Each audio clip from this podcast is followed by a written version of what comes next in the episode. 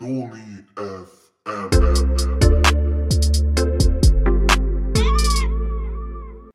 Hallo und herzlich willkommen zu einer neuen Folge Noni FM, der Klönschnack Podcast. Heute darf ich mit Jessica Rosenthal, die Kandidatin für den Juso-Bundesvorsitz, sprechen und freue mich, dass du hier bist, Jessica. Vielen lieben Dank, dass du unsere Einladung angenommen hast. Und meine erste Frage wäre direkt mal, wie es dir in diesen ja wirklich nicht sehr einfachen Zeiten denn persönlich so geht und wie dein Tag bisher so war. Ja, danke erstmal für die Einladung. Äh, tatsächlich ist es momentan ja keine einfache Situation. Ich bin ja auch Lehrerin und äh, kriege daher gerade diese ganzen Fragen rund um die, den Punkt, lassen wir die Schulen offen, machen wir sie zu, längere Weihnachtsferien, ja oder nein, doch sehr unmittelbar mit und ähm, ja, habe auch einen Quarantänefall nach dem nächsten in, in meinem um Umfeld. Von daher mache ich mir da schon Sorgen, eigentlich auch vor allem um die Schülerinnen und Schüler, weil für die ist es gerade auch einfach eine richtige Scheißsituation und ja, ich glaube, so geht es uns allen. Ja, total. Und gerade, ähm, wie du es gerade angesprochen hast, mit deinem beruflichen Umfeld ist das natürlich dann doch nochmal etwas, was du sehr, sehr nah erlebst und wo wir, glaube ich, auch sehr gut sehen, dass äh, diese Pandemie dann äh, doch nochmal einige ähm, politische Fehlentscheidungen auch der letzten Jahre sehr, sehr stark äh, deutlich gemacht hat. Aber dazu ähm, können wir später sicherlich nochmal zum Sprechen kommen. Ähm, was mich nochmal interessieren würde, wäre tatsächlich, wie für dich so die letzten Monate seit der Verkündung deiner Kandidatur für den Juso-Bundesvorsitz verliefen. Ich kann mir vorstellen, dass sich sicherlich viel in deinem Leben auch ab dem Moment äh, verändert hat und äh, auch ja, sich dein Tag sicherlich sehr stark verändert hat. Und da würde mich interessieren, wie du so die letzten Monate seit Verkündung deiner Kandidatur vernommen hast und äh, was dir da besonders im Gedächtnis geblieben ist. Ja, also auf jeden Fall war das erstmal natürlich ein krasser Punkt so. Also es, ich war da natürlich auch nervös, ist, glaube ich, ganz normal muss aber sagen, dass ich mich schon auch ziemlich bestärkt gefühlt habe, weil ich einfach ja vorher auch schon ziemlich viele Gespräche geführt habe und mir auch ganz viele schon vorher gesagt haben, hey, wir fänden es echt cool, wenn du es machst so. Und von daher war ich an der Stelle schon auch bestärkt. Aber dann so diesen Schritt zu gehen, das war schon erstmal ja, als dann so drei Spiegelredakteure äh, vor einem saßen, hat man nicht alle Tage und es war dann schon ein besonderer Moment in meinem Leben, würde ich sagen. Nur die Reaktion, die dann ja vor allem auch von den Jusos, also aus unserem eigenen Verband kam, irgendwie so viel positive Bestärkung. Ehrlicherweise habe ich das nicht erwartet und war da ziemlich hin und weg von und vor allem dann auch mit ganz schön viel Mut ausgestattet, dann auch alles weitere so zu gestalten. Und ich meine, seitdem ist natürlich ähm, vor allem ja, sag ich mal, relativ viel Pressearbeit zu machen, die ich aber natürlich auch sehr gerne mache, weil es für uns als Users gerade jetzt auch entscheidend ist, äh, unsere Punkte zu setzen. Wir sehen ja jetzt gerade auch wieder in dieser unsäglichen Investitions- und Schuldendebatte, wie wichtig es ist, dass wir auch laut und deutlich zu hören sind. Und deswegen freue ich mich ehrlich gesagt auch über jede Presseanfrage und äh, jeden Punkt, wo wir auch endlich mal deutlich machen können, wie wir Dinge sehen. Und ähm, ja, deswegen äh, prägt das natürlich irgendwie nochmal so, so mein Leben. Und ich versuche jetzt eigentlich so diese verschiedenen Punkte, Schule, Politik und vor allem dann auch die, die Bundesebene, dann die Bundesjuso-Vorsitz, mich da schon so mhm. reinzuarbeiten, sag ich mal, und äh, das alles so zusammenzubringen. Das ist nicht immer ganz einfach, aber macht einfach ultra viel Spaß. Ja, das kann ich mir gut vorstellen, dass das nicht ganz einfach ist. Ich sehe immer nur äh, auch in deinen Instagram-Stories, dass du gefühlt immer zwischen irgendwelchen Interviews und äh, Vorbereitung für Schulunterricht oder im Schulunterricht bist. Und das ist äh, sicherlich keine einfache Situation. Also auch sehr krass, wie du das alles äh, handelst. Und ähm, einen wichtigen Punkt, den du ja gerade eigentlich schon angesprochen hast und was für mich auch eigentlich ein wichtiger Punkt war, mit, über den ich gerne mit dir hier in diesem Podcast reden würde, ist der ganze thematische Schwerpunkt Investition. Also du hast ja sehr viel auch schon in Zeitungsinterviews, ähm, aber auch in deiner Rede auf dem Bundeskongress ähm, sehr klar dargestellt, dass ähm, jetzt das Zeitalter ist oder jetzt der Zeitpunkt ist, wo investiert werden muss in sehr viele verschiedene Bereiche. Und da würde mich anfangs erstmal interessieren, warum du glaubst und woher du zu der Analyse kommst, dass das gerade jetzt das Thema ist, was sehr, sehr wichtig für uns als Users ist und was auch sehr, sehr wichtig für junge Menschen ist. Also es ist vor allem deshalb wichtig, weil einfach wahnsinnig viele Schulden bei uns bestehen von der Generation vor uns. Also das muss man erstmal festhalten. Und hm. damit meine ich nicht die Schulden, die äh, ja die FDP oder andere Kräfte, sage ich mal, die ganze Zeit monieren, nämlich zu sagen, es geht hier um die Kontostände und oh Gott, die Neuverschuldung. Äh, ich halte die Neuverschuldung für absolut richtig. Ich halte es für absolut richtig, jetzt in der Krise auch ab, abfedernd zu wirken und an der Stelle auch zu sagen, Kurzarbeitergeld gehört verlängert.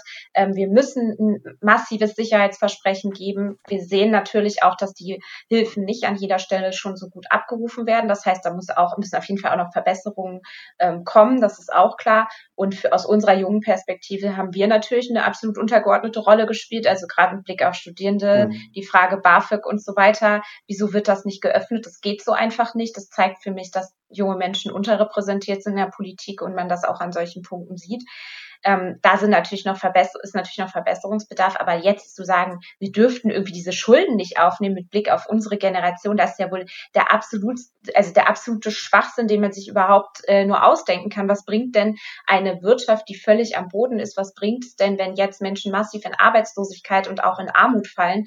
Die Armut hat sich sowieso schon erhöht. Wir hatten auch 2019 mit den höchsten Armutsstand seit der Wiedervereinigung und das hatte mit Corona gar nichts zu tun. Deswegen ist es jetzt die Aufgabe des Staates massiv abzusichern.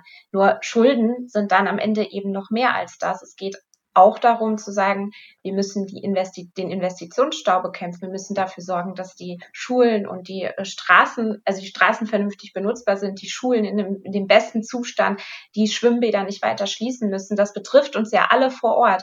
Und das ist eine Sache, wo massiv angeschrieben wurde bei uns als junge Generation. Das müssen wir unbedingt herausstellen und deutlich machen, damit wir mit dieser neoliberalen Erzählung, die uns so viel gekostet hat, so viel gekostet hat, auch an Zusammenhalt in der Gesellschaft, damit damit endlich Schluss ist, wir damit brechen und diesen Mythos endlich beerdigen. Das ist schon lange, ehrlich gesagt, nötig gewesen und jetzt ist, unsere, ist das unsere historische Aufgabe. Ja, das gebe ich dir ganz klar recht. Also ich finde, man hat jetzt ja auch gerade, wir hatten das ja auch eben schon so ein bisschen beschrieben und du hast es ja auch sehr gut ausgeführt, diese ganze Problematik mit ähm, Schulden, die durch fehlende Investitionen quasi auch an unsere Generation vererbt werden, ähm, besteht ja nicht erst seit der Corona-Pandemie. Aber ich finde, gerade in der Corona-Pandemie sind ja ähm, sind da sehr viele Punkte nochmal stark deutlich geworden, in die einfach nicht investiert worden ist. Also ähm, du hast es auch schon zum Teil angesprochen, Digitalisierung, ähm, die Pflege, ähm, die Ausstattung in äh, Krankenhäusern und so weiter und so fort. Also das sind ja einfach wahnsinnig viele Bereiche, finde ich, des gesellschaftlichen Lebens, wo ich auch in letzter Zeit zumindest das Gefühl hätte, dass es einer größeren Mengen an Menschen bewusst wird, dass dort Investitionen fehlen. Also wir haben das bei uns Users ja auch schon ähm, länger debattiert. Natürlich debattieren wir das jetzt auch nochmal unter einem anderen Grundsatz und auch ähm, unter anderen Prämissen, aber dass wir mehr Investitionen ähm, in bestimmte gesellschaftliche Bereiche wollen und dass wir äh, weg von Dogma der schwarzen Null wollen, das ist ja eigentlich schon sehr, sehr lange für uns klar. Hast du denn das Gefühl, dass unsere Forderungen jetzt durch diese Corona-Pandemie ähm, bei Menschen und vor allem auch bei jungen Menschen mehr Gehör finden oder siehst du das anders? Ich denke, dass das schon vorher angefangen hat und ich denke auch, dass es Arbeit ist, nicht nur von uns als aktueller Juso-Generation, sondern auch von den Leuten, die vor uns äh, daran schon gebohrt haben und versucht haben, das damit endlich zu brechen, ähm, dass man, dass man, glaube ich, insgesamt auch gemerkt hat, na ja, wenn wir irgendwie in den Kommunen plötzlich gar keinen Gestaltungsspielraum mehr haben, was Wohnungs wo den Wohnungsmarkt zum Beispiel angeht, was die Frage angeht, wem, wem gehört eigentlich der Boden, dass wir irgendwie mhm. explodierende Mietpreise haben und am Ende des Tages eben keine Möglichkeit mehr haben, das politisch zu gestalten. Vielleicht war das doch nicht die beste Idee, wenn man in den Krankenhäusern sieht, dass äh, Kinderkliniken schließen und du plötzlich mit deinem kranken Kind, weiß ich nicht, wie viele Stunden irgendwie erstmal fahren musst, damit es versorgt wird. Ich glaube, auch da haben dann spätestens mal Leute, die vielleicht äh, eher aus dem neoliberalen Bereich äh, sonst gekommen sind, gemerkt, dass wir so vielleicht doch nicht weitermachen können. Also ich glaube, dieses Unwohlsein ist durchaus schon da. Nur dann muss man halt auch einfach sehen, dass insbesondere die Klimakrise natürlich uns auch deutlich vor Augen führt. Und das ist aus meiner Sicht auch unsere Chance, äh, zu sagen, wir können so nicht weiter wirtschaften. Also es geht auch um ganz grundsätzliche Fragen. Wir sind in einer Fließbandwirtschaft, wo am, Ende Müll rauskommt und äh, Menschen ausgebeutet werden, Natur ausgebeutet wird und das alles nicht eingespeist ist. Und am Ende des Tages merken ja immer mehr Menschen, dass wir so nicht weitermachen können. Und wenn wir unseren Wohlstand bewahren wollen und noch weiter ausbauen wollen, weil wir ja auch Armut in der Welt bekämpfen wollen, dann heißt das auch, dass wir das Wirtschaftssystem grundsätzlich anders aufbauen müssen. Das betrifft dann natürlich auch Investitionen. Und von daher glaube ich, ist das so ein großer Diskurs, der, der sich langsam schon gedreht hat. Aber klar, die Corona-Krise hat, war da jetzt, glaube ich, nochmal so der einschneidende Punkt, dass man gemerkt hat, okay, den Sozialstaat brauchen wir wirklich und wir brauchen ihn dringend. Und der muss irgendwie vernünftig ausgestattet sein, der muss auch handlungsfähig sein. Und ja, wir sehen vor allem auch, wo nicht investiert wurde. Und da sind die Schulen ja natürlich immer mit das beste Beispiel, aber auch die Krankenhäuser, auch die Frage von gerechten Löhnen. Also da sind viele mhm. blinkende Ausrufezeichen, sage ich mal, hinter Ungerechtigkeiten nochmal gesetzt worden, die wir ja schon seit sehr, sehr langer Zeit versuchen, auch strukturell zu ändern. Und das ist auch an der Stelle wieder unsere Chance zu sagen, so, und jetzt äh, ist Zeit für den Mut, jetzt ist Zeit, richtig ähm, reinzuhauen und das wirklich anzugehen und nicht immer wieder zu beklagen. Ja, frei nach äh, Kevins Abschlussrede auf dem Juso-Bundeskongress, man hätte vielleicht mal ein bisschen öfter auf die Jusos hören sollen in der Vergangenheit. Ja, auf jeden ähm, Fall. das fasst es, glaube ich, ganz gut zusammen. Du hast gerade noch mal einen interessanten Punkt ange angesprochen, und zwar auch die Klimakrise. Ich finde auch, dass das ein spannendes Thema ist und zudem hast du dich jetzt ja auch schon des Öfteren geäußert und Fragen, die ich immer bekomme, sei es jetzt im politischen Kontext oder auch wenn ich ähm, mal mit meinen Eltern telefoniere oder darüber spreche, dann ist es immer so, ja, die SPD und Klimapolitik passt das eigentlich so wirklich zusammen? Machen das nicht eher eigentlich die Grünen? Und ähm, was tragt ihr dazu eigentlich bei? Und da würde mich nochmal interessieren, was ist deiner Meinung nach auch einfach der fundamentale Unterschied aus einer jungsozialistischen Perspektive und dann auch perspektivisch sicherlich auch aus einer sozialdemokratischen Perspektive ähm, an Klimapolitik zu dem, was die Grünen machen? Also erstmal ist es eine es ist einfach falsch zu sagen, dass Klimapolitik nur die Grünen machen. Ich verstehe schon, warum sozusagen die Assoziation da sehr da ist oder man das einfach, weil das das Thema ist, wofür die ja auch, wofür sie ja auch schon länger irgendwie einstehen und, und insgesamt stehen. Aber es ist halt nicht so, dass sie die einzigen sind, die für die, für diese, für diese ganze Frage stehen, sondern am Ende des Tages ist, ist nicht mehr die Frage, machen wir Klimapolitik, sondern wie machen wir Klimapolitik? Und da gibt es fundamentale Unterschiede. Wir wollen nämlich nicht, dass am Ende Ökologie und Nachhaltigkeit ein Elitenprojekt wird. Wir wollen mhm. nicht, dass sozusagen mittlere und untere Einkommen ja, die Krise, also diese Krise bekämpfen müssen und vor allem die Lasten wieder maßgeblich tragen müssen. Wir haben mit die höchsten Strompreise in Deutschland. Und ja, ich finde, das kann man, äh, also in Europa sind die deutschen Strompreise mit die höchsten. Und ich finde, das kann man auch zu Recht kritisieren, gerade auch aus einer Perspektive äh, von Menschen, die irgendwie jeden Tag arbeiten gehen und trotzdem noch zum Amt gehen müssen, um aufzustocken oder gerade mal so über die Runden kommen, obwohl beide Teile, beide Elternteile versuchen, irgendwie ihr Bestes zu geben, zu arbeiten, noch ihre Kinder zu erziehen. Und dass man dann sagt, ey, bei solchen Strompreisen wie soll ich das bezahlen? Das ist doch vollkommen richtig. Und deswegen muss die Klimakrise immer gemeinsam mit der Gerechtigkeitskrise bekämpft werden. Und wir müssen auch hier den Umverteilungsaspekt sehr deutlich herausstellen und sagen, es geht darum, dass die Strompreise vielleicht auch für untere, untere und mittlere Einkommen sinken.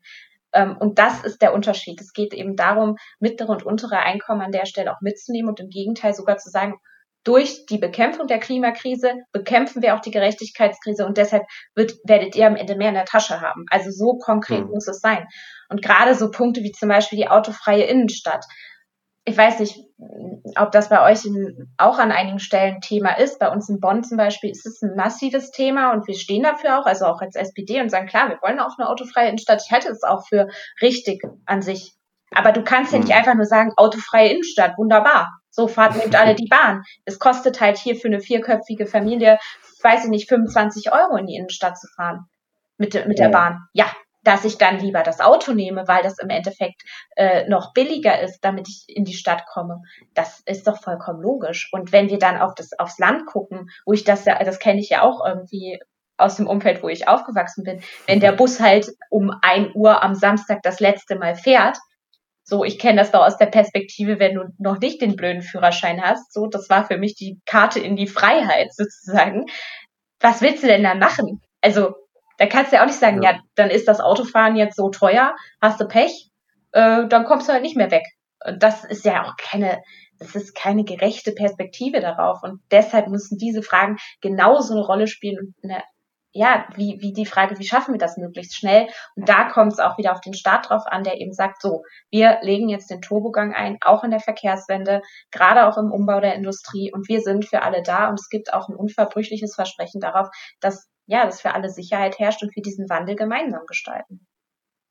Ja, total. Also ähm, ich kann das auch nur aus meiner Perspektive sagen. Ähm, gerade in Niedersachsen oder auch im Bezirk Nordniedersachsen ist halt sehr viel ländlicher Raum und ähm, da hast du es schon völlig richtig analysiert. Da stellt sich nicht die Frage, wie oft der Bus am Tag denn fährt und wie die Taktung ist, sondern ob der Bus überhaupt fährt. Und natürlich machen da alle möglichen Menschen und vor allem auch junge Menschen so schnell wie möglich einen Führerschein, um, wie du es gesagt hast, ähm, ein Stück weit Freiheit zu erlangen und es da auch, glaube ich, immer noch sehr starken ja, ein ein Symbol für Freiheit ist, ähm, ein eigenes Auto womöglich Auf sogar zu haben Fall. und eben die Möglichkeit zu haben, ähm, Orte zu erreichen, die man äh, sonst halt mit einem ÖPNV, der einfach nicht vorhanden ist oder der nur äh, sehr prekär vorhanden ist, äh, ja, zu erreichen. Und ähm, wenn das für dich in Ordnung ist, würde ich hier auch gerne einen kleinen Exkurs schlagen, weil ich das gerade sehr spannend finde. Ähm, du kommst, du bist jetzt ja nun politisch auch sehr stark in NRW aktiv, ähm, ich in Niedersachsen und wir haben ja in beiden Bundesländern ähm, sehr starke Schlüsselindustrien, die auch durch die gesamte Klimafrage sehr stark berührt sind. Ihr hattet lange und das habt ihr vor allem in den letzten Jahren natürlich sehr lange geführt, die ganze Debatte rund um die Kohle und wir haben hier logischerweise in Niedersachsen rund rund die Debatte um den Ausstieg aus dem Verbrennungsmotor. Das sind beide Schlüsselindustrien, die sich durch ähm, eine sozialökologische Transformation ganz klar verändern müssen. Und du hast ja gerade sehr schön ausgeführt, was halt der Unterschied ist zwischen einer rein ähm, Hauptsache, wir machen fürs Klima und wir achten nicht darauf, wie wir diese Krise gerecht lösen und wie können wir sie denn gerecht lösen. Diesen Unterschied hast du gerade ja deutlich gemacht. Und was mich jetzt nochmal interessieren würde, Könntest du vielleicht einmal ähm, kurz ausführen, wie du das bei dir in NRW empfunden hast, als ähm, die ganze Debatte rund um die Kohle losging und ähm, wie das bei euch verlaufen ist? Ja, also erstmal ist es so, dass es für uns gar nicht in erster Linie nur um die Kohle ging, ehrlicherweise, mhm. sondern es ging und geht auch darum, diese Energiewende zu gestalten. Und das, was wir brauchen als Industriestandort in Deutschland, ist natürlich eine gute und sichere Energieversorgung. Wir steigen aus der Atomenergie aus, richtigerweise. Es gibt mhm. aus meiner Sicht keinen Weg zurück in die Atomenergie und äh, das ist ja mit Blick auf die Bilanz, wird das in anderen Ländern anders diskutiert. Aus meiner Sicht äh, ist auch das eine absolut verkürzte Debatte, weil sie nicht einspeist, was das für ähm, Folgen für uns als Menschheit, für uns auch für die ganze Erde hat, wenn wir den, wenn wir den Scheiß an der Stelle weitermachen. Deswegen ist es richtig auszusteigen. Äh, Klammer auf, wir hätten das ja auch durchaus schon mit einem langfristigeren Plan gemacht als SPD und nicht äh, oh Fukushima und wir sind jetzt raus. Ähm, so. Aber es geht dann eben auch darum, wie können wir das sicherstellen? Und es ist richtig und auch ein Riesenerfolg, dass wir bei den erneuerbaren Energien an der Stelle ähm, ja so hohe hohe Anteile mittlerweile generieren können. Das ist das ist wirklich gut. Nur letzten Endes müssen wir halt auch gucken, dass der, dass die fossilen Energieträger, und das war auch die Debatte, die wir vor allem geführt haben, die fossilen Energieträger immer noch, sage ich mal, Sicherheitsgarant sind, gewesen sind. Das mhm. ist genau da müssen wir jetzt Tempo machen, dass wir die nicht mehr brauchen. Aber das ist so ein bisschen auch die Frage, wie können wir das denn sicherstellen? Wir haben in Nordrhein-Westfalen dann nicht nur die Kohle an sich, sondern wir haben ja auch Chemie Unternehmen und so weiter. Und die brauchen alle auch sichere, guten Strom. So. Und mhm. das ist auch so ein bisschen die, die Debatte, da, die da mit reingekommen ist. Und wir waren dann halt vor Ort. Wir haben, waren sowohl im Hambacher Forst und haben uns den angeguckt, haben auch da nochmal mit Leuten gesprochen, als auch eben bei RWE. Und da war es einfach so, und das ist natürlich auch vor allem geschuldet gewesen der Landesregierung, die in diesem, in dieser ganzen, diesem ganzen Konfliktfall, also wir haben ja Schwarz-Gelb hier in Nordrhein-Westfalen, extrem mhm extrem spalterisch agiert hat und eben nicht versucht hat, Gräben zu schließen, sondern sie eigentlich vertieft hat. So, deswegen hat man da einfach gesehen, wie krass die verschiedenen gesellschaftlichen Teile aufeinander prallen, dass es da keine Versöhnung gibt, es keinen gemeinsamen Weg gibt zu sagen, hey, wir können diese, diese, diesen Umbau jetzt auch gemeinsam bewältigen. Und das hab, haben wir super krass wahrgenommen und waren dann auch nicht bereit, uns sozusagen, also das einfach hinzunehmen, zu sagen, so ist es jetzt und jetzt stellen wir uns auf die eine Seite, weil das, weil die natürlich auch recht haben. Also wir brauchen eine Dekarbonisierung der Wirtschaft, gar keine Frage. Nur am Ende ist, ist eben der Punkt, du kannst halt nicht nur sagen, ich stehe auf der einen Seite und es ist mir eben egal, ob der Azubi äh, jetzt bei RWE gerade angefangen hat und nicht weiß, wie sein Arbeitsleben weitergeht und nicht nur der Azubi, sondern im Prinzip die gesamte Industrie, weil wir halt eine Stromversorgung brauchen.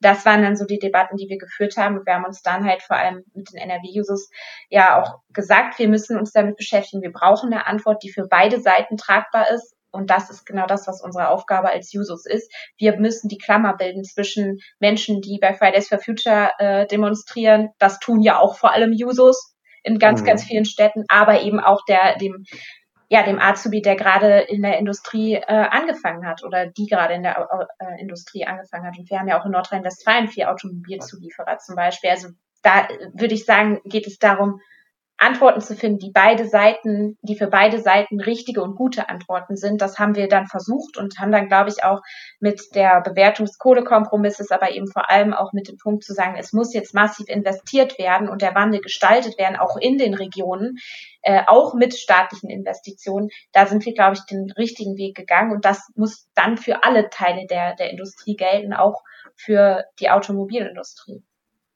Ja, auf jeden Fall. Ich glaube auch, dass es oft viel damit zu tun hat, dass es ein Aushandlungsprozess ist zwischen ähm, Gruppen in der Gesellschaft, die auch von sehr verschiedenen Standpunkten auskommen und ähm, die im besten Fall natürlich auch bereit sind, versöhnlich miteinander zu sprechen, aber wo von einigen Seiten, und du hast es ja gerade sehr gut am Beispiel von NRW beschrieben, auch durchaus politisch äh, spalterisches Potenzial da reingesteckt wird, um natürlich die Seiten gegeneinander auch irgendwie aufzuwiegeln und ähm, darzustellen, ähm, dass vielleicht eine Seite aus der Sicht von einer schwarz-gelben äh, Landesregierung mehr Recht hat als die andere. Und das ist natürlich nicht der Politikstil, den wir auch irgendwie als Jungsozialistinnen oder Sozialdemokratinnen meiner Ansicht nach vertreten sollten. Also das ist ja auf jeden Fall etwas, was ähm, anders angegangen werden sollte.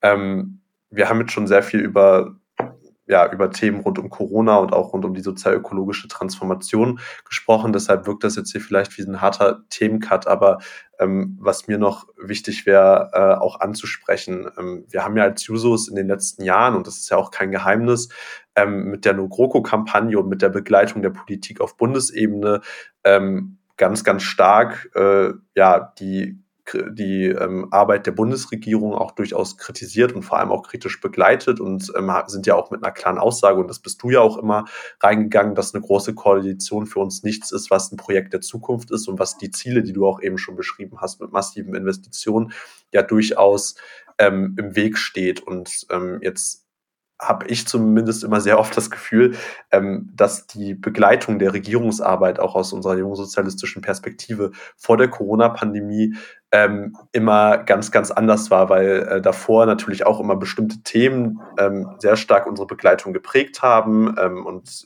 wir natürlich uns auch sehr stark auf die ähm, fokussiert haben. Aber ich finde kein Thema in der, zumindest in den letzten ähm, bald vier Jahren der äh, großen Koalition ähm, so stark Gewicht hatte oder so stark alles eingenommen hat wie eben die Corona-Pandemie. Ähm, und wir ja gerade dort erleben, dass eben vieles von dem, was wir auch durchaus für richtige Politik halten, auf einmal, also zum Beispiel Aufnahme von Schuld, äh, Aufnahme äh, Investitionen, um dann eben auch Aufnahme von Schulden und so ein bisschen das Abkehr von, von der Dogma der schwarzen Null auf einmal umgesetzt werden während der Pandemie.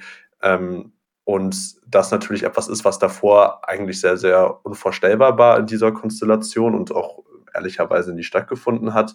Ähm, wie würdest du denn gerade die Tendenz in dieser Regierungsarbeit ähm, bewerten? Also wie findest du, ähm, wie empfindest du die Regierungsarbeit gerade und findest du, dass dort auch richtige Sachen umgesetzt werden? Das würde mich nochmal interessieren. Ja, also das Problem an der Corona-Pandemie ist ja, dass wir mitten in der Pandemie sind und natürlich ist jetzt vor allem darum, die Krise abzufedern. Mhm. Gleichzeitig reicht das aber nicht. Gleichzeitig muss es auch darum gehen zu sagen, wir haben die Zukunft, die nach Corona liegt, jetzt schon im Blick. Und wir lassen uns zum Beispiel, und das haben wir jetzt ja schon besprochen, den ganzen Punkt mit, den, mit der Neuverschuldung zum Beispiel bei den, äh, beim Bundeshaushalt jetzt, ne, wir lassen uns da auch gar nicht treiben, in irgendeine Debatte zu sagen, jetzt müssen die Schulden aber am besten schon morgen wieder zurückbezahlt werden. So, das muss, muss irgendwie klar sein, dass es eben auch diese Zukunftsperspektive gibt. Gleichzeitig ist der Fokus natürlich vor allem auf, auf das Hier und Jetzt. Ich meine, wir haben ich glaube, irgendwie über 500 Tote äh, heute vermeldet. Mhm. Das ist ja vollkommen klar, dass natürlich wir jetzt erstmal sagen müssen, wie geht es denn jetzt aktuell gerade weiter. Nur als Jusos, glaube ich, ist es unsere Aufgabe, das eine zu tun und auch natürlich im Hier und Jetzt auch ja, uns einzumischen und vor allem auch mit Blick auf die jungen Menschen zu sagen, hey, wir sind auch noch da und äh, es geht nicht, wie, wie ihr hier Politik macht, wir brauchen auch Unterstützung. Es muss auch die Perspektive von Schülerinnen und Schülern, von Auszubildenden, von Studierenden äh, einbezogen werden und viel stärker eine Rolle spielen. Aber wir müssen, glaube ich, auch immer den Blick in die Zukunft richten. Und das ist, glaube ich, unsere Aufgabe an der Stelle. Was man sieht, ist aus meiner Sicht, dass die SPD sich hier natürlich an ganz vielen Stellen super krass durchsetzt. So die Verlängerung des Kurzarbeitergeldes ist ein Punkt, wo man sagen kann, richtig stark und äh, gut, dass, sie, dass, dass das auch passiert ist. Nur man sieht halt auf der, auf der anderen Seite auch wieder total, dass die Union nur ausbremst. Also ich meine, das muss man mal also ich weiß ehrlicherweise gar nicht, wenn überhaupt in diesen Debattenmodus reinkommen kann, zu sagen, ja, das Kurzarbeitergeld verlängern wir jetzt aber nicht. Oder ja. äh, wir setzen die Ab den Abschiebestopp jetzt nicht weiter aus, wir verlängern den nicht. Ich meine, wie, also kann man sich wirklich nur noch über diese Themen profilieren, dass man sagt, es, äh, es geht uns jetzt darum, nicht an der Seite derjenigen zu stehen, die, die jetzt wirklich auch Schutz und Hilfe benötigen die im Übrigen auch diese Krise stemmen. Es sind ja die Arbeitnehmenden, die die Krise stemmen. Deswegen ist die Verlängerung des Kurzarbeitergelds eine zentrale Frage der Gerechtigkeit, wenn die Immobilienpreise weiter steigen und wir dann nicht sagen, wir sind bereit, irgendwie die, die gerade in Arbeit sind, abzusichern. Ja, dann weiß ich auch nicht mehr weiter. Also da muss ich sagen, verzweifle ich persönlich schon sehr stark an der Union ähm, und sehe einfach, dass unsere Analyse zu sagen, es geht ihr nur noch um Bremsklotzpolitik, die ist doch in einer massiven Führungskrise, ist inhaltlich ja. komplett entkernt.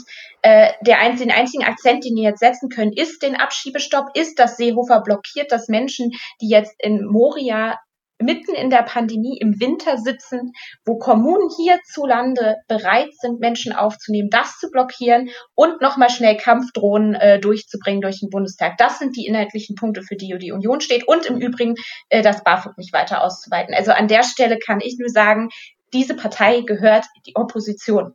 Und das muss unser Ziel sein. Und da ändert auch die Corona-Pandemie nichts dran, sondern sie unterstreicht es einfach nur noch. Also so sehe ich das jedenfalls. Weiß nicht, wie du darauf guckst, aber ja.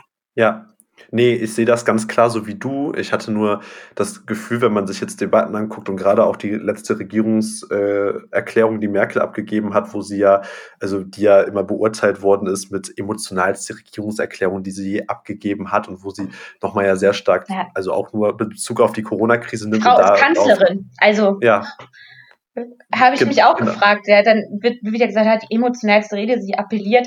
Ja, klar appelliert sie, aber sie ist Kanzlerin. Das heißt, sie muss auch in der, in der, Lage sein, zu handeln und zu sagen, darum geht es jetzt. Und das ist auch das, was mich im, im Umgang auch mit dieser märkischen Politik echt ärgert, dass immer so, also dass an vielen Stellen dann so getan wird, als wäre sie Statistin. Sie ist nicht Statistin, mhm. sie ist auch nicht Kommentatorin, sie ist Kanzlerin. Und sie muss auch eine Richtungs, Richtung durchsetzen können. Das ist ihre Aufgabe. Ähm, ich finde, dass da schon an vielen Stellen ehrlicherweise sehr äh, freundlich mit ihr umgegangen wird.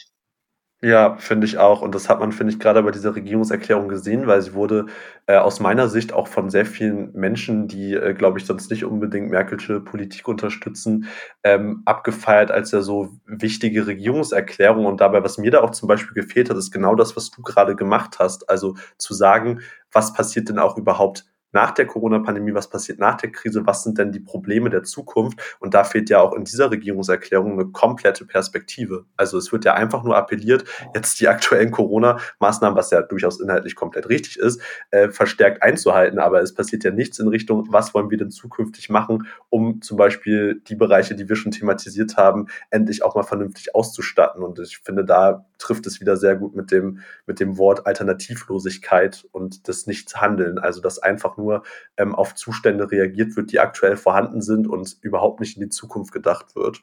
Ja, und ich glaube, das ist eben auch genau der Punkt, der so viele junge Menschen extrem abnervt. Und das auch zu Recht, dass uns eigentlich seit 15 Jahren immer erzählt wird, dass bestimmte Dinge einfach nur so gehen. Es irgendwelche mhm. Sachzwanglogiken gibt, die vorge also die, die aufgebläht werden und die vorgeschoben werden. Und dann wird so getan, als gäbe es Alternativen nicht. Und wenn wir eine Sache gesehen haben an dieser Corona-Pandemie, dann doch, dass es Alternativen gibt, dass wir auch Geld haben, um, um es zu investieren, dass wir in, in der ja, in der Frage von wie unterstützen wir Kommunen, nicht die ganze Zeit mehr Mangelverwaltung betreiben müssen, dass wir durchaus einen starken Staat haben können, der auch bereit ist, abzusichern und, und wirklich so ein Sicherheitsversprechen zu geben.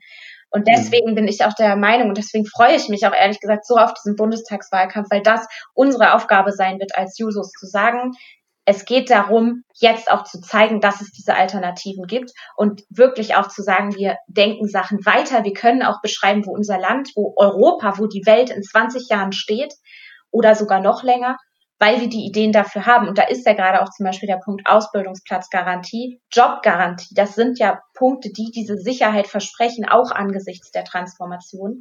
Und deswegen glaube ich, dass dieser Bundestagswahlkampf so spannend sein kann, weil wir eben mutig sagen, diese Alternativlosigkeitsrhetorik ist von Arsch und wir sind nicht mehr bereit, sie zu akzeptieren, sondern wir werden jetzt auch diese Alternativen aufzeigen und sie vor allem in dem politischen Diskurs debattieren. Und da merke ich immer, auch in der, äh, ja, in der politischen Debatte, sage ich mal, wie schwierig das ist, wirklich zu sagen, es geht jetzt hier um Inhalte und es geht darum, auch mal grundsätzlich ins, Grundsätzliches in Frage stellen zu können. Und das sehe ich auch als unseren zentralen Punkt an, auch als meine zentrale Aufgabe zu sagen, wir lassen uns jetzt nicht abspeisen.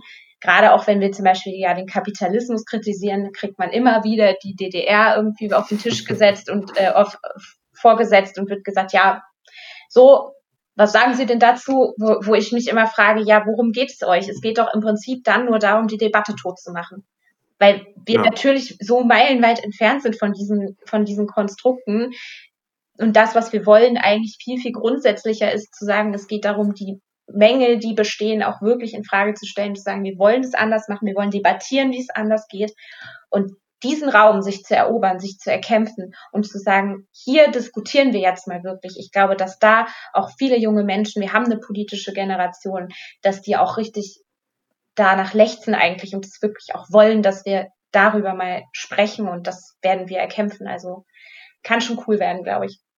Ja, das glaube ich auch. Und ich glaube auch gerade, wenn man sich mal bestimmte Umfragen anguckt, in Richtung, wie junge Menschen auch eigentlich zu äh, den Forderungen, die wir, die du ja gerade zum Teil schon ausgeführt hast und die wir ähm, ja auch nochmal bei unserem Bundeskongress dann ja auch bekräftigt und beschlossen hatten und ganz klar klar gemacht haben, dass, dass solche Forderungen sollen zum Beispiel auch ins Wahlprogramm der SPD einziehen, dass dafür sehr viel Sympathien herrscht, weil gerade bei jungen Menschen spielen ja eben Frage rund um, wie funktioniert ein vernünftiger ÖPNV, ähm, wie können wir Jobs sichern und eine Ausbildungsplatz oder auch Ausbildungsplätze sichern ähm, eine sehr, sehr große Rolle. Und ich glaube, dass das deshalb auch durchaus ähm, die richtigen Themen sind. Was jetzt natürlich etwas ist, wo ich natürlich hoffe, dass ähm, du jetzt nicht denkst, oh Gott, ist schon wieder diese Frage, aber das ist ja etwas, worauf wir als Jusos immer wieder angesprochen werden. Ich glaube, du wahrscheinlich mit Kevin am meisten, ähm, aber auch durchaus alle anderen Jusos ist, ja, ihr habt jetzt hier klare linke Forderungen, die ihr für wichtig erachtet, die hast du ja gerade schon ausgeführt. Ähm, wie steht das in Verbindung mit einem Kanzlerkandidaten der SPD, Olaf Scholz? Funktioniert das? Wird das dazu führen, dass ihr die Union zum Beispiel in die Opposition schicken könnt? Wird das dazu führen, dass ihr ein linkes Regierungsbündnis anführen könnt? Wie ist da deine Tendenz? Was sagst du dazu? Was entgegnest du diesen Leuten? Naja, erstmal verweise ich gerne auf 2019 wo wir Beschlüsse erwirkt haben als Jusos, in allererster Linie natürlich gemeinsam mit vielen anderen in der Partei, aber ich würde schon sagen, dass wir als Jusos der Hauptmotor waren, von denen viele Leute gedacht hätten, vor einem Jahr oder so, dass, also vor einem Jahr davor, dass man das nicht machen kann, dass man das nicht schaffen kann, dass es nicht mhm. dazu kommen wird. Das heißt, wer Gestaltungsmacht in der Partei hat, ja, die Frage können wir, glaube ich, relativ klar beantworten. Natürlich sind wir das als Jusos und deswegen können wir auch dafür einstehen und haben das ja auch schon an vielen Stellen gemacht, weil bestimmte Punkte gesetzt sind, was das Programm angeht, dass wir wirklich sagen, wir haben unsere Punkte auch im Wahlprogramm drin. Deswegen ist da auf jeden Fall eine klare Vernetzung drin. Da müssen wir bestimmt auch nochmal über das ein oder andere sprechen. Aber ich glaube zum Beispiel, dass wir jetzt ein Jahrzehnt der Investitionen haben. Also wenn ich zumindest auf die Debattenlage Nordrhein-Westfalen gucke ähm, und auch das, was ich vom Bundes, äh, Bundesprogramm so höre, würde ich sagen, das sieht ganz gut aus so. Äh, und das mhm. ist doch erstmal schon mal genial. Und deswegen glaube ich, dass wir da durchaus auch um diesen, diese Gestaltungsmacht, die wir ganz klar haben, ausspielen können, ausspielen werden und dass sich das auch wiederfindet in der SPD. Also wir, wir können, also wir haben, geben der SPD unsere Handschrift. Wenn eine Sache klar geworden ist in den letzten anderthalb, zwei Jahren, drei Jahren, dann doch das. Und deswegen werden wir das auch weiterhin tun. Äh, es geht am Ende darum, dass wir natürlich ähm, erfolgreichen Bundestagswahlkampf führen wollen, aber eben nicht nur mit Köpfen, sondern auch mit Inhalten.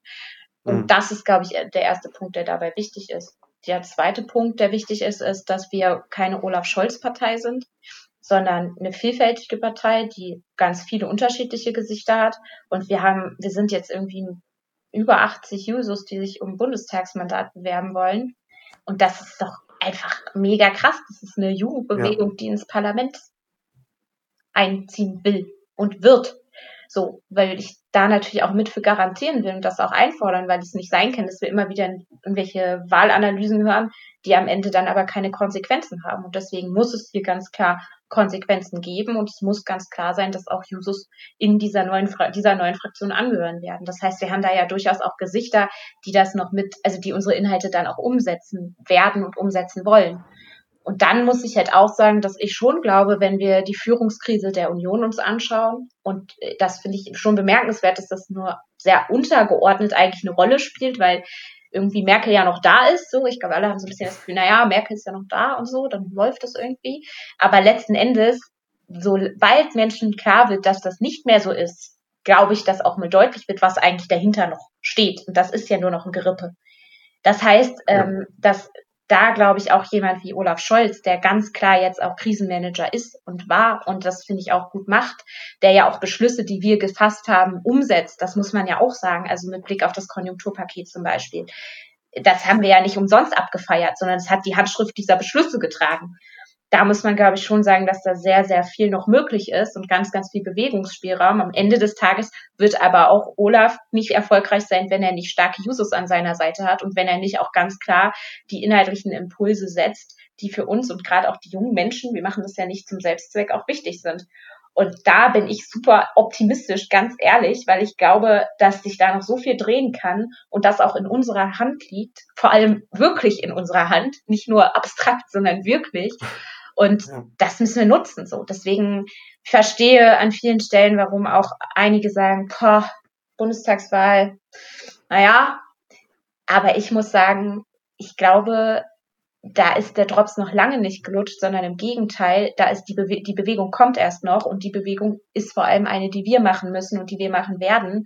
Und dann, glaube ich, wird es ein richtig cooler Wahlkampf, wo wir endlich auch mal über die Fragen sprechen können, die uns bewegen und die wir schon mhm. so lange in der Pipeline haben. Da haben wir heute jetzt schon ganz viele angesprochen von.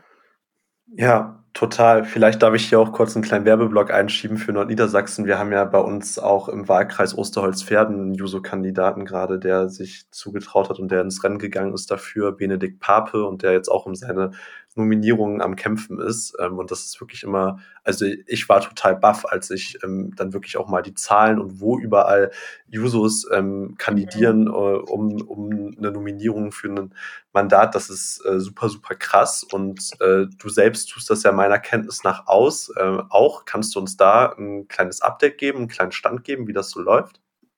Ja, klar, kann ich machen. Also es ist natürlich so, dass da auch die Corona-Pandemie irgendwie super schwierig ist. Also äh, Annika äh, aus Berlin hatte ja ihre Aufstellungskonferenz am gleichen Samstag. Ähm, sie hat das allerdings im Stadion gemacht, also sieht man mal, äh, wie kreativ man da äh, sein muss und auch leidensfähig, was so die Kälte angeht.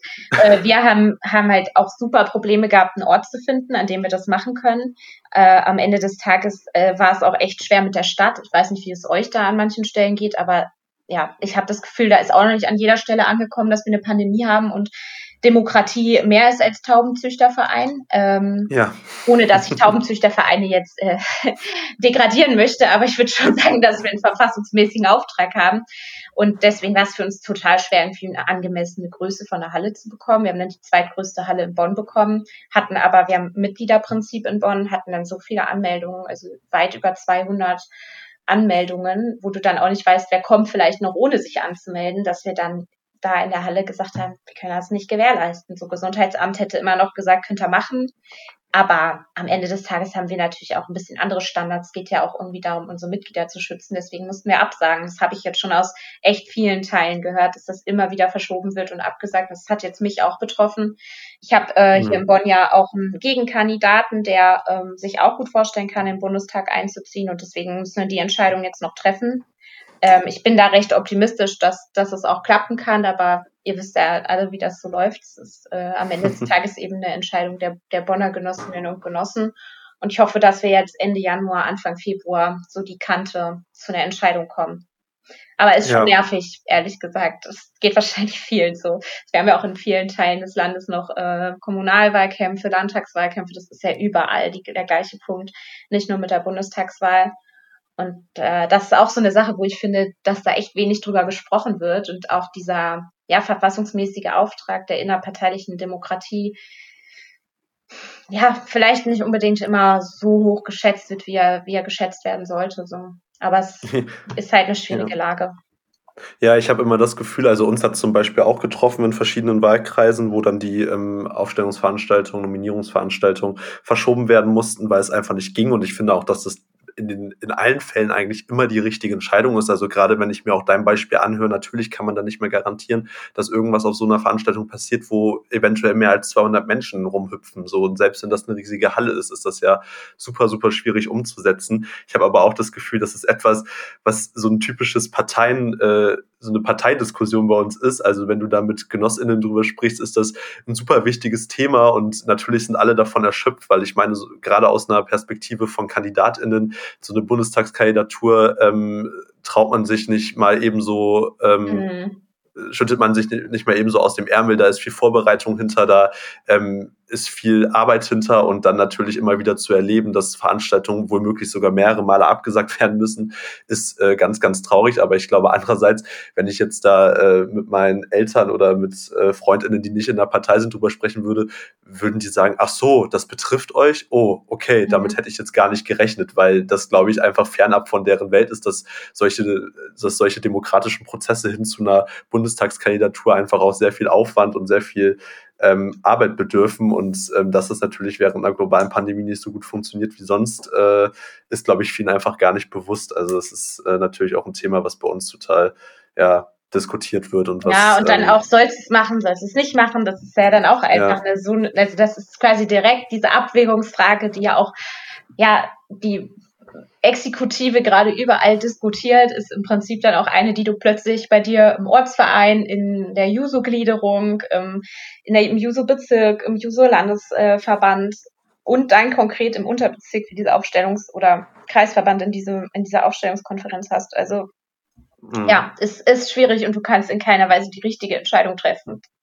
Ist einfach so, weil wenn du es zu spät machst, dann ist ja auch schwierig, tatsächlich irgendwie in demokratischen Wettbewerb einzutreten. Wenn du es zu früh machst, ist vielleicht der Punkt, dass du die, die Gesundheit gefährdest. Das sind genau diese Abwägungen, in denen wir gerade stecken. Ja, und die natürlich an vielen Stellen noch ganz andere Auswirkungen haben. Also wenn ich jetzt zum Beispiel an die vielen Menschen denke, die im Altenheim wohnen und jetzt zu Weihnachten vielleicht gar keinen Besuch bekommen können. Mhm. all solche Punkte. Ne? Es ist stellt uns alle vor echt krasse Herausforderungen. Ja, auf jeden Fall. Und ähm, wo wir ja diese Entscheidung auch ganz klar getroffen haben, dass man sagt, man ähm, zieht hier Gesundheitsschutz ähm, vor und ähm, äh, macht nicht auf, auf Brechen irgendeine Konferenz, war ja zum Beispiel unser Juso-Bundeskongress, mhm. wo du auch ähm, deine Kandidaturenrede gehalten hast. Ähm, willst du uns da vielleicht nochmal einen Eindruck geben, wie du die so empfunden hast? Weil ich glaube, dass es schon nochmal was anderes ist, äh, tatsächlich auch vor Ort äh, diese Rede zu halten, als vorm ähm, Computer zu sitzen und sich die anzuhören, ähm, weil das ja dann doch nochmal eine ganz andere Atmosphäre war als sonst. Ich kenne den Bundeskongress sonst immer als großes Zusammentreffen aller Juso-Verbände, ja. ähm, bei dem auch irgendwie sehr viel und sehr schön am Ende gefeiert wird und äh, was immer eigentlich eine total coole Erfahrung ist, gerade auch für Genossinnen, die das erste Mal hinfahren. Und mir hat das schon richtig leid getan, weil wir ein paar hatten bei uns in der Delegation, die das erste Mal jetzt zum Bundeskongress konnten und mhm. war dann ja relativ schnell klar, ja, aber das wird dann doch nicht so wie sonst sonst immer. Also eigentlich eine total schade für diejenigen. Vielleicht kannst du uns da nochmal einen Eindruck vermitteln, wie das denn für dich war, weil gerade du hattest da natürlich, ich sage jetzt mal, auch deinen großen Auftritt und das war natürlich sicherlich auch nicht alles so, wie du es dir dann da vorgestellt hattest, mal ursprünglich. Ja, auf jeden Fall nicht. Also es ist ja auch da eine ganz schwierige Abwägung gewesen, wie, wie verfährt man jetzt am besten. Aber ich glaube, das Wichtigste ist eben gewesen, und das erfahr, erfahrt ihr ja auch ganz oft und viel vor Ort, dass es schwierig ist, wenn man irgendwie so Entscheidungen hat, die getroffen werden müssen. Und auch, also ich meine, es war ja letztlich auch klar, dass äh, Kevin nicht weitermacht und dass ich auch kandidieren will und der Prozess lief ja auch schon länger so mhm. und ich glaube was wichtig war und entscheidend ist dass wir es einfach durchführen können ich muss sagen ich habe da in erster Linie super viel Respekt vor vor dem Bundesvorstand aber natürlich in allererster Linie auch vor dem Bundesbüro dass die Absolut. einfach mal so umswitchen können zum äh, zu, auf die digitale Version. Also fand ich in höchstem Maße beeindruckend und finde ich auch immer noch richtig klasse und bin da total dankbar für. Von daher ist das alles, so was mich betrifft, zweitrangig im Prinzip. Es ging darum, dass wir es durchführen können. Es ging darum, natürlich die Gesundheit von allen zu schützen und da haben wir eine super Lösung gefunden.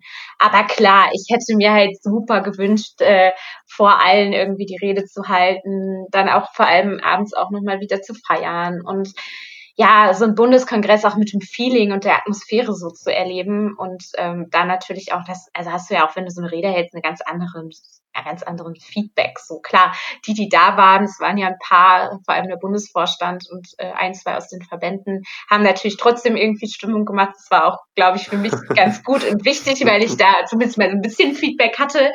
Aber äh, das ist nicht vergleichbar, das ist völlig logisch aber das war mir im Prinzip ja auch vorher schon klar. Und wenn man da mit der Einstellung dann auch rangeht, dann ist es irgendwie, ist es irgendwie in Ordnung. Und was ich halt cool fand, ist, dass auch ganz viele, ja, die zugeschaut haben, auch dann in den sozialen Medien irgendwie trotzdem angefeuert haben und so. Das äh, hat mich dann vor allem, als ich von der Bühne runter war, total gefreut. und äh, ja, so ist es halt momentan. Und ich glaube, wir freuen uns dann einfach alle auf den Bundeskongress im nächsten Jahr wo wir dann ziemlich viel feiern auch nachholen müssen. Natürlich auch Debatten, aber auch die, die mhm. persönlichen Kontakte. ja, das stimmt auf jeden Fall. Ähm, und ich glaube, dass, ähm, oder ich bin auch sehr optimistisch, dass wir das dann hoffentlich 2021 auch ja. machen können. Ja, wenn der ähm, Impfstoff jetzt kommt, ne, also es wird ja auch nochmal eine zentrale Frage von, von Gerechtigkeit sein, ne? Also was ja. passiert eigentlich mit dem Impfstoff? Wer kriegt den? Ähm, ich fand jetzt die Vorschläge von der Impfkommission erstmal einleuchtend, was Deutschland angeht, aber ich habe mhm. zum Beispiel mit Blick auf die, die, die internationale Ebene, da ist, glaube ich, gerade unser Blick auch als internationalistischer Richtungsverband, äh, da muss einem ehrlich gesagt recht übel werden, wenn man sich anguckt, dass eigentlich da die Versorgung mit Impfstoffen, insbesondere auch in Ländern, die auch stark betroffen sind, die aber nicht das Geld haben, das auch zu finanzieren, dass das äh, ja, sehr hinten runterfällt und diese ganze COVAX-Initiative nicht ausreichend mit Geld unterstützt wird, dass da nicht alle an Bord sind und dass am Ende mhm. dann die Frage, wer wird geimpft, wer wird geschützt, wird dann wieder eine Frage sein, wer hat das Geld und in welchem Land bist du geboren? Und also das finde ich echt, also es macht mir schon lange Sorgen. Jetzt habe ich wieder gelesen, dass in Indien irgendeine Firma versuchen will, das auch nicht nur an Staaten zu verkaufen, sondern auch privat. Und dann sind mhm. wir sogar ja auch in Deutschland in der Situation und in Europa, dass die, die viel Geld haben, sich dann den Impfschutz kaufen können und die anderen nicht. Und das, also, ich verstehe ja. an der Stelle nicht, warum nicht Patente zum Beispiel schon längst gefallen sind äh, und man gesagt hat, hier, bitte, also auch was Beatmungsgeräte, andere Fragen angeht, weil ja ganz klar die Gesundheit und der Schutz der Menschen auf dieser Welt an erster Stelle stehen muss. Und äh, ich finde es ja, es macht mich schon echt wütend zu sehen, dass das nicht mal jetzt in der globalen Pandemie möglich ist, äh, zu sagen, wir brechen mit diesen Mechanismen und wir setzen irgendwie jetzt Menschlichkeit an erste Stelle. So. Ja, absolut. Ich finde auch was, ein Wort, was sehr viel während dieser gesamten Pandemiesituation gefallen ist. Und ich finde es sehr gut, dass du auch gerade die internationale Ebene ansprichst, weil das, glaube ich, etwas ist, was wir viel zu wenig beachtet haben, um all die Corona-Debatten, äh, die geführt worden sind in den letzten Monaten. Ähm, und da ein Wort, was viel gefallen ist, war das Wort der Solidarität und dass das jetzt die Zeit der Solidarität sein müsste, wo ich auch sagen würde, ja, das, äh, der Wert der Solidarität ist hier gefordert, wie, wie wahrscheinlich schon lange nicht mehr. Und es ist besonders wichtig, das zu tun. Aber wo auch teilweise es dargestellt worden ist, als wenn unsere Gesellschaft durch diese Pandemie auf einmal so viel solidarischer wäre als sonst. Und da muss ich sagen, an dem Beispiel, was du gerade aufgemacht hast, aber auch am anderen äh, Beispielen, wenn ich gucke, dass äh, wir immer noch äh, auf dem Stand sind, dass wir ähm, den Pflegekräften und Ärztinnen ja. äh, höchstens noch applaudieren, ähm, aber immer noch es nicht hinkriegen, ja. dem bessere Arbeitsbedingungen zu garantieren, dann frage ich mich, wo ist denn das mit der Solidarität geblieben und wo ist denn, wo ist es, wo ist denn dieses hochgeschriebene, äh, wo ist denn diese hochgeschriebene solidarische Gesellschaft auf einmal hin? Und ähm, da äh, finde ich, haben wir auch noch eine große Aufgabe tatsächlich vor uns, weil das Fragen werden, die uns, glaube ich, noch sehr viel länger beschäftigen werden. Und gerade wenn man es jetzt nochmal auch auf den internationalen ähm, Kontext und auch die ähm, Impfungen betrachtet,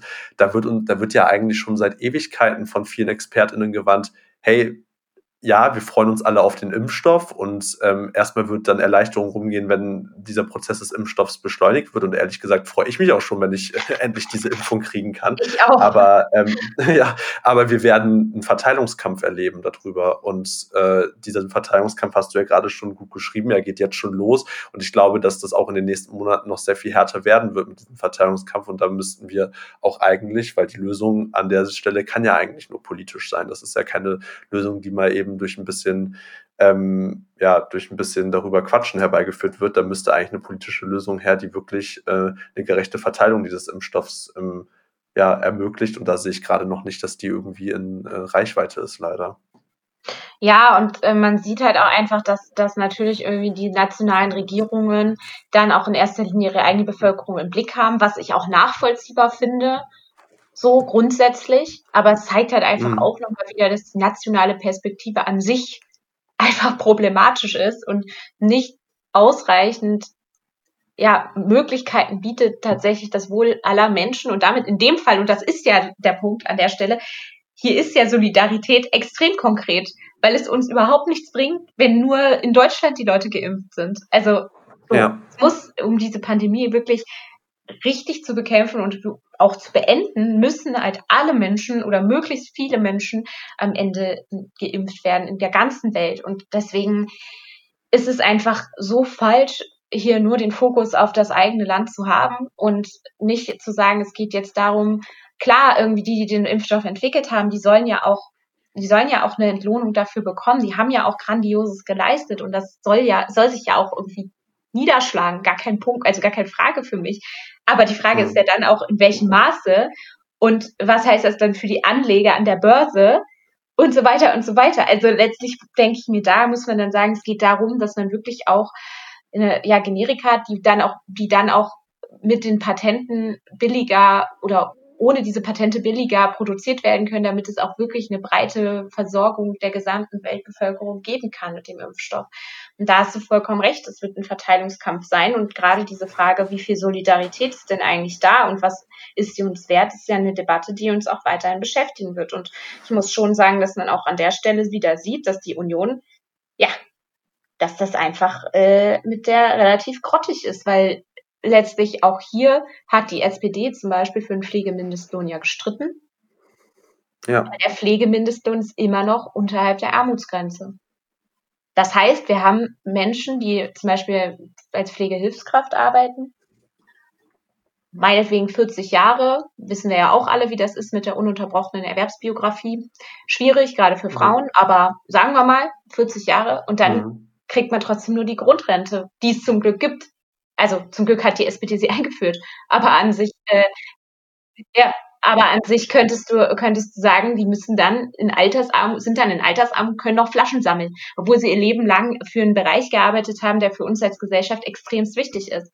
Und das sind genau Punkte, wo ich so unglaublich verstehen kann, warum Menschen, die in diesen Bereichen arbeiten, wirklich sich, sich hochgradig verarscht fühlen und auch die Balkonkonzerte, das Klatschen und so einfach nur noch bitteren Geschmack hat. So. Und äh, ich kann nur sagen, an der Stelle ist es unsere Pflicht, den Niedriglohnsektor vollständig auszutrocknen, und vor allem dafür zu sorgen, dass in diesen Berufen vernünftige Löhne gezahlt werden. Und ich glaube, dass die Jobgarantie an der Stelle auch ein probates Mittel sein kann, um das noch weiter zu verbessern. Wenn nämlich eine, in Jobs, die die Jobgarantie anbietet, am Ende bessere Löhne gezahlt werden als in Teilen der Privatwirtschaft, dann glaube ich, wird auch die Privatwirtschaft durchaus dazu kommen, zu sagen, naja, ich denke, wir müssten unsere Löhne mal anheben. Und es kann ja nicht sein, dass wir in einem Land, in dem auch so viel Fachkräftemangel und so weiter herrscht, ähm, ja, wir trotzdem eines der Niedriglohnsektor, äh, Niedriglohnländer in der EU sind. Also da ist auf jeden Fall viel zu tun und das bringt mich wieder zu meinem Punkt. Ich freue mich auf den Bundestagswahlkampf. ja, du hast jetzt äh, verdammt viele Themen beschrieben, die äh, enorm wichtig sind und für die wir kämpfen werden. Du hast sie kämpferisch beschrieben. Erstmal vielen Dank dafür. Ich hätte tatsächlich zum Schluss, weil wir jetzt auch echt schon lange quatschen, nochmal eine abschließende Frage. Du hattest es eben einmal in so einem Nebensatz äh, kurz thematisiert, aber es wäre mir doch nochmal wichtig, das ja auch einmal anzusprechen. Ähm, wir leben seit, also es ist schon immer klar, dass wir in einer patriarchalen Gesellschaft leben. Wir, diese patriarchale Gesellschaft wirkt sich konkret auf, aus auf Frauen in den verschiedensten Lebensbereichen. Wir ähm, haben bei der Bundestagswahl 2017 auch gesehen, dass die Repräsentanz von Frauen im, im Parlament so wieder rückgängig ist. Ähm, und wir erleben da ja, das sprechen ja auch viele von, irgendwie ein Backflash, was feministische Errungenschaften angeht. Ähm, und ähm, ja, wir sehen ja auch ganz konkret, dass das durch rechtsradikale Parteien wie die AfD angegriffen wird und auch ähm, Frauen in der Politik ähm, in dieser Stimmung, die zum Beispiel genau durch solche Parteien angeheizt wird, äh, sagen, dass sie sich einfach nur noch unwohl fühlen. Und ähm, ja, du bist jetzt ja auch in der ersten Reihe bei den Jusos ähm, als Frau und wir sind ja Gott sei Dank ein feministischer Richtungsverband, auch wenn ich mal an, also auch wenn ich mal sagen würde, dass auch nicht alles, so wie wir uns das vornehmen, immer so gut klappt. Ähm, was werden deine Ziele im Bereich vom Feminismus sein? Was ist dir wichtig? Ähm, was möchtest du auch vor allem Frauen, die jetzt vielleicht an der Stelle gerade zuhören, auch nochmal mitgeben? Also erstmal ist für mich vollständig klar, dass das Aller, Allerwichtigste ist, dass wir uns niemals, niemals den Mund verbieten lassen, dass wir niemals Angst, auch gerade vor Hetze, dazu führt, dass wir schweigen, ich werde nie schweigen, sondern ich werde immer umso lauter sein und ich werde das vor allem deshalb sein, weil ich diesen Verband hinter mir habe. Ich habe ja auch, bevor ich die Kandidatur erklärt habe, auch über diesen Punkt lange nachgedacht, weil das ist einfach was, wenn du in der Öffentlichkeit stehst, als Frau, als junge Frau, als linke Frau, musst du damit rechnen, dass du natürlich auch Gegenwehr bekommst. Aber ich habe mich ganz bewusst dafür entschieden zu sagen, ich mache das, auch weil mir viele gesagt haben, ich kann das, du kannst das. Und genauso sage ich das auch allen Frauen in diesem Verband ihr könnt das und äh, wir werden das gemeinsam machen. Wir werden es ähm, als Team machen, genauso wie, wie wir das in der Vergangenheit erfolgreich äh, bewältigt haben. Aber das heißt eben auch, dass noch ein langer Weg vor uns ist und das heißt eben auch, dass Räume geschaffen werden müssen. Das heißt auch, dass manchmal Männer zurücktreten müssen, auch Männer mal sagen müssen, ich brauche dazu jetzt nichts zu sagen oder ich kann auch durchaus jetzt mal sagen, mach du das doch bitte. Und das sind Punkte, die als Kultur weiterhin tief in unseren Verband gehören, die wir, an denen wir weiter arbeiten müssen. Und jede und jeder, der an der Stelle Frauen versucht, ähm, klein zu halten, ihnen nicht, Genossinnen und Genossen nicht den Raum zu geben, den sie verdienen, der wird mich auf jeden Fall als seine oder ihre Gegnerin haben. Das kann ich so klar auch sagen. Ich glaube, es gibt nicht viele äh, Genossinnen und Genossen, die diese Einstellung haben. Und ich finde es auch super wichtig, dass wir immer wieder darüber reden und auch für alle klar wird, was das Problem ist, weil ich das auch gut verstehen kann, dass man das vielleicht nicht immer direkt so nachvollziehen kann. Aber der Punkt ist einfach, es muss verstanden werden und die Räume müssen geschaffen werden. Und Genossinnen und Genossen, die müssen einfach an allen Stellen dafür sorgen, dass wir dieses Klima haben und dass Frauen in diesem Verband wissen, dass sie alles machen können, alles werden können, alles sagen können und es genauso, mindestens genauso gut machen können äh, wie alle männlichen Jusos, ähm, die wir im Verband haben. Aber klar ist natürlich auch, das hast du schon angesprochen, wir sind da auch noch nicht am Ende, sondern wir müssen diese Kultur auf jeden Fall weiter schaffen. Wir müssen weiter auch dafür sorgen, dass ähm, Frauen sich trauen und da ist ganz klar für mich auch im Fokus die, die, die Empowerment-Arbeit und auch zu sagen, sagen, irgendwie, ja, ich, ich will auch ein positives Beispiel sein und ich ähm, mir sind eben auch da gerade die Genossinnen irgendwie ganz besonders wichtig und ähm, ich fordere auch nicht nur selbst diesen Raum ein, sondern ich schaffe ihn eben auch mit gemeinsam. Es ist immer eine Gemeinschaftsleistung. Ich glaube aber, dass es eben, wenn wir auf den eigenen Verband gucken, nicht nur die Frage ist, wie geht das, also wie ist das mit Blick auf Genossinnen, sondern es ist natürlich auch die Frage, ähm, wie ist das für alle Menschen, die auch Zuwanderungsgeschichte haben, was ist mit der Vielfältigkeit und ich glaube, da müssen wir auf jeden Fall uns auch weiterhin auf, auf den Weg machen. Wir sind da noch lange nicht an einem, an einem Punkt, wo ich sagen würde, wir können auch nur ansatzweise zufrieden sein. Aber das finde ich eben genau richtig und wichtig, dass wir als Jusos diese Selbstkritik auch mitbringen und dann außerhalb des Verbandes, und das ist vollständig klar, auf keinen Fall in irgendeiner Weise nachlassen, sondern äh, ja den Raum einfordern, die Hälfte der Welt einfordern für all für uns Frauen und nicht ähm, die Strukturen, wie sie sind, in irgendeiner Weise akzeptieren, weder in der Partei noch äh, in der Gesellschaft, sondern weiter dagegen arbeiten. Und da, glaube ich, sind wir aber auch mit den Feministen und den Feministinnen, die äh, Teil dieses Verbandes sind, gut aufgestellt und ähm, sind gerade auch im Schulterschluss und im Untergehaktsein, glaube ich, äh, an dem richtigen Punkt zu sagen, ähm, an uns führt kein Weg vorbei und wir werden diese Räume weiterhin verteidigen und sogar aus, ausweiten und weiter erobern. Ja, vielen lieben Dank auch da nochmal für dein kämpferisches Statement dazu. Ähm, ich bin tatsächlich all die Fragen und all die Themen losgeworden, die ich hier ansprechen wollte. Mir hat es super viel Spaß gemacht, mit dir über all das ähm, zu sprechen und ähm, kann mich deinen Worten auch einfach nur zu einem an allen Teilen nur anschließen und ich glaube, dass ähm, auch gerade nochmal zu den letzten Worten, die du gerade genannt hast, ist auch nochmal, und das betrifft ja mich auch selbst für alle ähm, männlichen ähm, Genossen, alle männlichen Users, die aktiv sind, wichtig ist, da auch die Selbstkritik ähm, an den Tag zu legen, die nötig ist, um eben ähm, eigene Verhaltensweisen und Verhaltensmuster zu hinterfragen und da auch ständig ähm, bereit ist, ähm, halt äh, über ja, das eigene Verhalten nachzudenken. Ich denke, das wird weiterhin zentral sein und ähm, das ist wahrscheinlich dann auch unser aller Aufgabe und vor allem die der äh, männlichen Genossen an der Stelle. Ähm, ja, ich möchte mich bei dir bedanken für deine ganze Zeit, für deine ganzen, ähm, für deine ganzen Ausführungen und für die spannenden Themen, die du hier angesprochen hast. Mir hat super viel Spaß gemacht und ich glaube, dass auch äh, den Hörerinnen und Hörern dieses Podcasts sehr viel Spaß machen wird, diese Folge zu hören. Ähm, möchtest du zum Abschluss noch was loswerden, noch was sagen? Ja, erstmal danke auch äh, für deine Zeit und dass wir dieses nette Gespräch hier geführt haben. Äh, ich kann nur sagen, gerade an alle Users, die, die sich äh, hier eingeschaltet haben, die sich das anhören, ich freue mich wahnsinnig darauf, ähm, auf das nächste Jahr mit euch äh, zu rocken, diese Bundestagswahl zu gestalten, all die Herausforderungen zu bewältigen. Ähm, und ich bin unglaublich froh, Teil dieses Verbandes zu sein und auch in, in der ehrenvollen Position, ja, an der Spitze zu kandidieren und wahrscheinlich, hoffentlich auch gewählt zu werden. Ich freue mich wahnsinnig darauf und ihr könnt euch auf mein Herzblut und auch ähm, meine Power in jedem Fall verlassen. Und wenn ihr Kritik habt, meldet euch. Ich freue mich echt drauf. Ich bin mir sicher, dass das mit der Wahl gut klappt. Sehr vielen Dank, Jessica, und dir noch einen erfolgreichen und schönen Tag. Tschüss. Ciao. Only FM.